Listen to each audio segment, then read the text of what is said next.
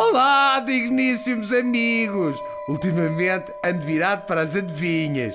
É um idiofone de altura definida, tem barras ou lâminas, tal como a marimba.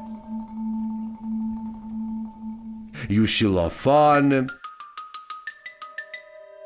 Só que estas são de metal.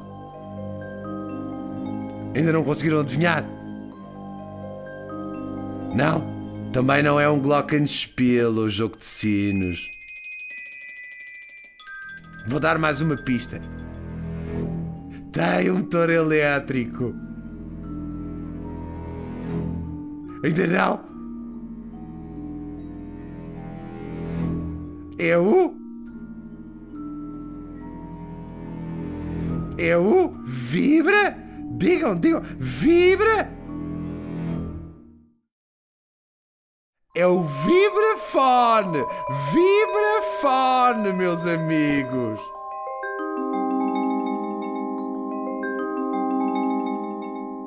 E por que tem o vibrafone este nome? Bem, por baixo de cada lâmina do vibrafone existem tubos que funcionam como caixas de ressonância que amplificam o som, tal como na marimba. No entanto, estes tubos do vibrafone têm discos rotativos que podem ser movidos por um motor elétrico que, quando acionado, os tapa e destapa consecutivamente, provocando um efeito de ondulação do som. Ora, ouçam lá o vibrafone com o motor ligado.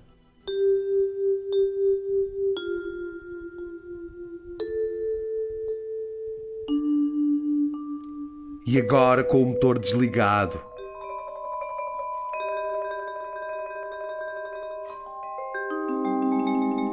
O vibrafone está ainda equipado com um pedal, que tem a mesma função de um pedal sostenuto uh, no piano, pois levanta os abafadores e permite que as lâminas se mantenham a vibrar.